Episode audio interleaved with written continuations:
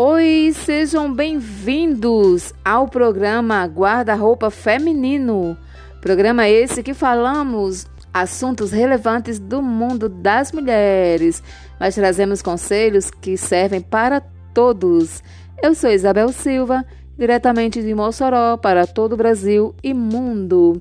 E hoje eu quero comunicar para vocês que inicia a participação do consultor financeiro Wesley Carvalho para que todas as sextas-feiras haverá uma dica de finanças para você do Momento Cash.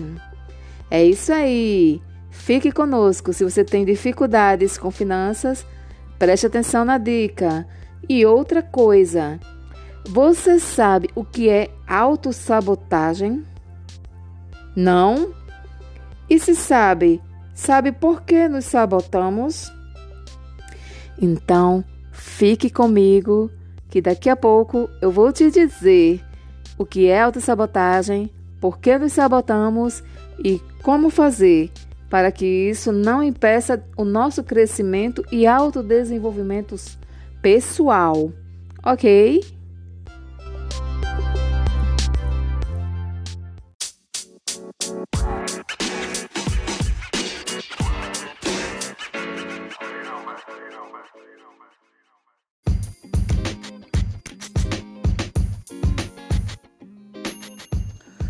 Isabel, motivo de muita alegria poder estar aqui mais uma vez fazendo parte né, desse momento cash. É, hoje eu trouxe uma dica baseada numa informação do SPC Brasil, né, o Serviço de Proteção ao Crédito. É, o SPC divulgou recentemente que 67% dos consumidores brasileiros não conseguem guardar nenhuma parte de seus rendimentos mensais. O que significa isso? 67% dos brasileiros hoje não conseguem guardar dinheiro. Ou seja, gastam é, normalmente tudo que se ganha. Né? Se ele ganha mil, ele gasta mil. Se ele ganha dois mil, ele gasta dois mil. Se ele ganha três mil, ele gasta três mil. E assim sucessivamente.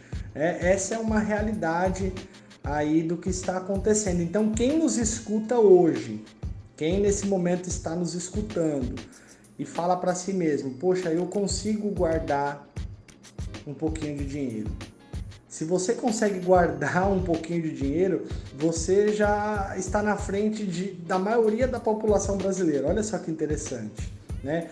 Se as pessoas é, que estão nos escutando conseguem investir então, assim, quem nos escuta nesse momento aqui, não, eu consigo investir, eu não apenas gasto é, menos do que eu ganho, mas eu invisto uma parte do meu dinheiro.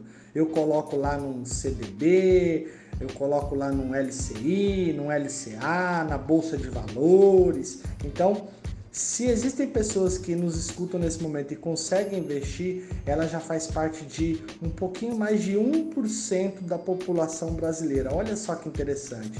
Então eu trouxe aqui esses dados para poder fazer uma pequena reflexão hoje e jogar aqui a nossa dica da semana.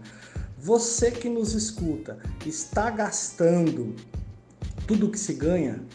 Se você está gastando tudo que se ganha, provavelmente você está nessa estatística aí do SPC, né? Que é 67% é, da população brasileira hoje não consegue guardar dinheiro. Então, diante disso, o que, que devemos fazer? Diante desses números que eu passei aqui agora, a minha dica é você precisa analisar, você precisa fazer um controle da sua receita, de tudo que você está recebendo e de tudo que você está gastando dentro do mês, e você precisa criar um planejamento para que você guarde um percentual do seu valor.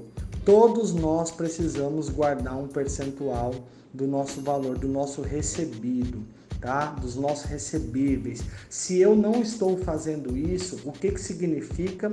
Significa que eu estou vivendo um padrão de vida que não é meu, tá? Se você não consegue guardar dinheiro, é, a, o diagnóstico que eu faço nesse momento é você não está vivendo um padrão de vida que deveria ser seu padrão de vida. Por exemplo, ah, tô andando de carro onde eu não consigo guardar dinheiro, então eu não deveria andar de carro, eu deveria andar de moto. Tá? Ah, eu tô com um pacote de internet lá de 200 giga na minha casa, 200 mega, né? 200 megabytes. Então, será que realmente 200 mega seria é, é, é o que eu preciso e é o que eu posso pagar? Será que eu não poderia pagar um pacote de 100 megas, por exemplo? Né? Então, eu não estou conseguindo guardar dinheiro, mas todo final de semana normalmente eu vou comer no espetinho, eu vou para o shopping. Então, essa é a reflexão. Se você está guarda, gastando 100% do que se ganha, alguma coisa no seu estilo de vida está errado. E quem vai saber sabe, é, dizer o que está errado é você mesmo. Então, como é que você consegue fazer isso? É pontuando, anotando todas as suas despesas e analisando item a item e verificando, fazendo a seguinte pergunta: realmente eu preciso dessa despesa? E eu posso pagar essa despesa? Essas duas reflexões importantes aí. Então, minha grande, meu grande desejo, Isabel, nesse momento é que o, o telespectador aí, as pessoas que nos escutam nesse momento, faça essa reflexão.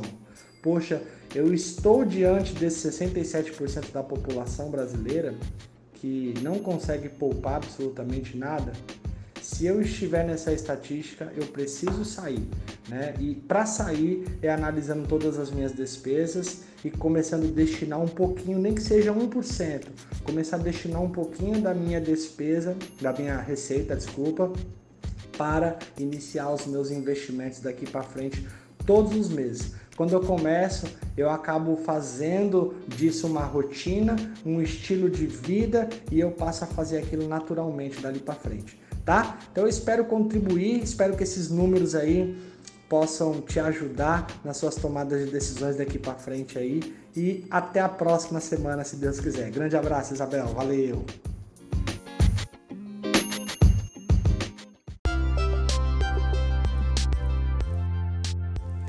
Então, meninas, mulheres, mulheradas, rapazes, é, isso aí que o Wesley falou é uma autossabotagem com suas finanças. Você sabia disso? E você sabe o que é uma autossabotagem? Não?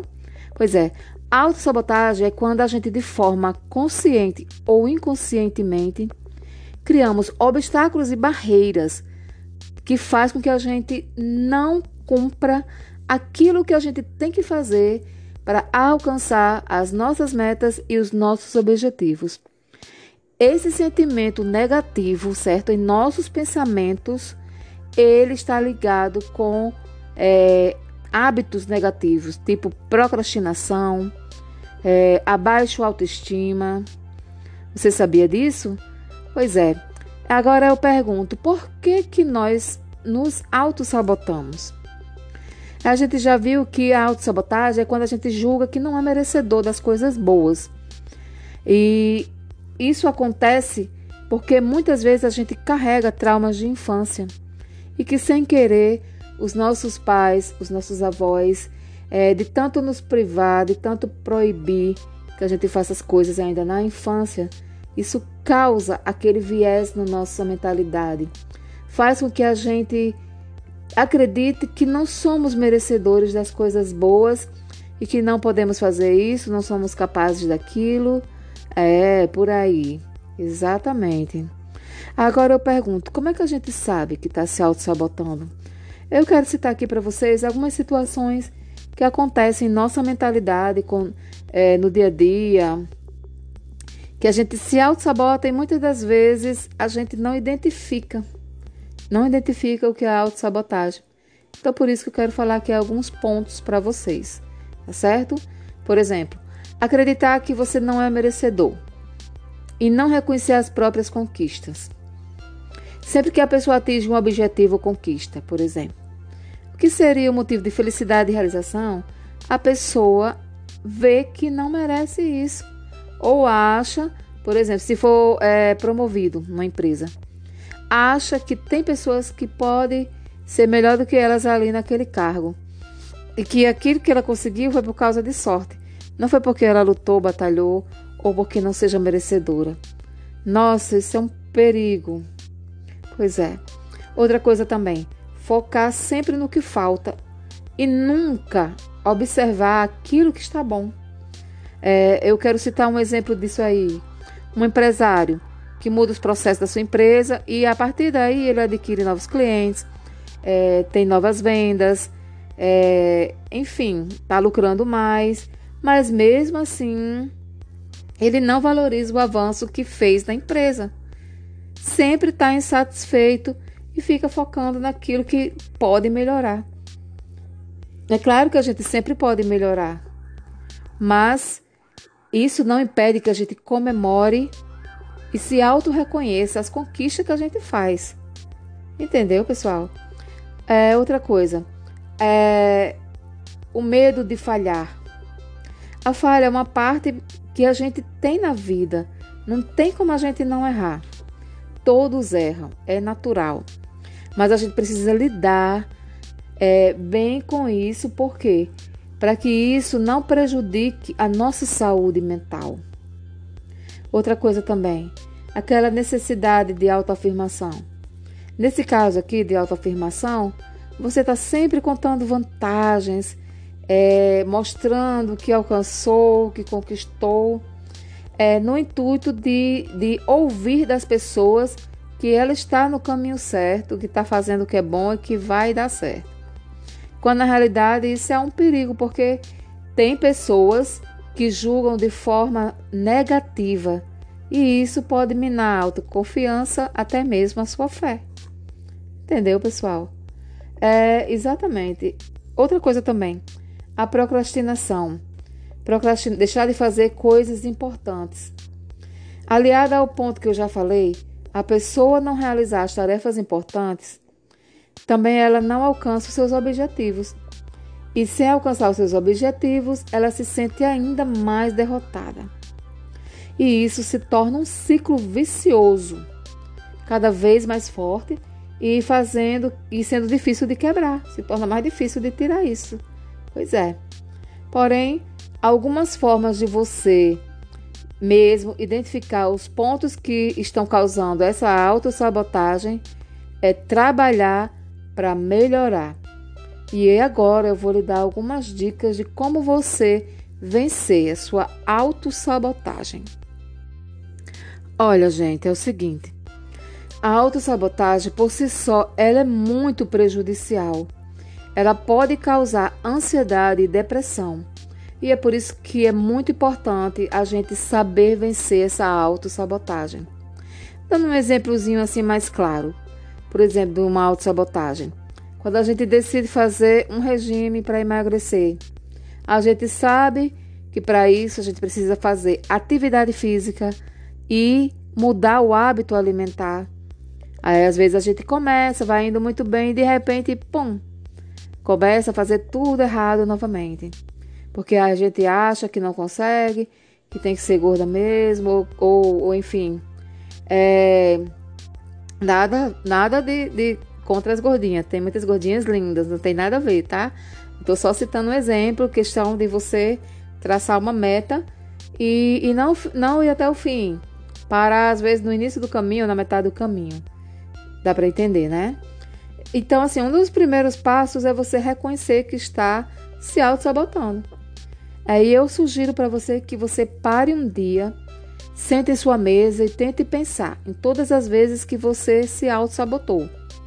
Ou seja, que você fez algo do tipo que eu acabei de citar, escreva no papel, certo? Abra sua mente para fazer esse exercício, que é muito bom. O intuito aqui é você identificar os vários pontos que são os gatilhos para você se auto-sabotar.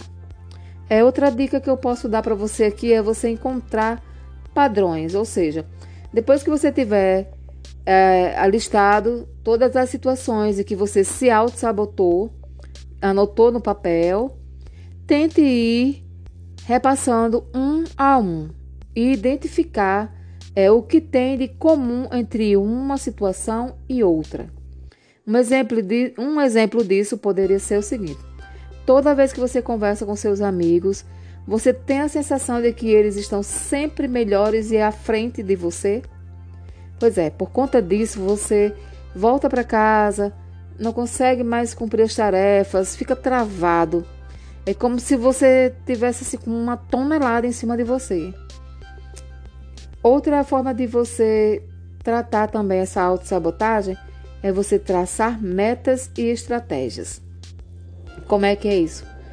É, o passo anterior, agora que você já possui alguns gatilhos e padrões que o despertam, é traçar agora estratégia para que elas não se repitam. Ao identificar esses gatilhos, você consegue facilmente determinar fazer algumas ações preventivas. Seguindo no exemplo que eu já lhe disse, é, você pode refletir se aquele grupo de amigos realmente são pessoas que estão sendo positivas na sua vida. Caso isso não aconteça, então que tal você vê-los com menos frequência? É, outro ponto muito importante que eu quero dizer para você aqui é você trabalhar a sua autoestima. Grande parte das vezes em que a sua autossabotagem está ligada à baixa autoestima. Por isso que além desses pontos que eu já lhe falei, você deve buscar se conhecer, ter aquele autoconhecimento, valorizar as suas atividades, valorizar o seu corpo, a sua mente, o seu trabalho. Isso é algo que você tem que fazer, mas que leva um tempo e depende de vários fatores, mas que será determinante para você resolver esse seu problema. E se for o caso, faça uma terapia Procure um psicólogo para ajudar você com essas questões, que também é fundamental. E nenhuma dica ou remédio substitui o cuidado profissional, tá certo? Então, essas são as dicas do nosso programa podcast Guarda-Roupa Feminino para hoje. Espero que esse conteúdo tenha lhe ajudado. E se você gostou, é, compartilhe esse episódio com seus amigos, suas amigas, certo? E se você também quiser dar sugestões do que você quer ouvir aqui no podcast Guarda-Roupa Feminino, eu te peço que mande uma mensagem para mim no meu e-mail que eu vou passar agora para você o endereço, tá certo? Isabel podcast grf arroba yahoo.com. Eu aguardo uma mensagem tua, tá? E se Deus quiser, na próxima terça-feira a gente vai estar de volta com um novo episódio, com mais dicas de finanças, certo? Com o Momento Cash com o professor Wesley Carvalho. E eu aguardo você, tá? Ó, fique com Deus e beijo no coração. Uma ótima semana.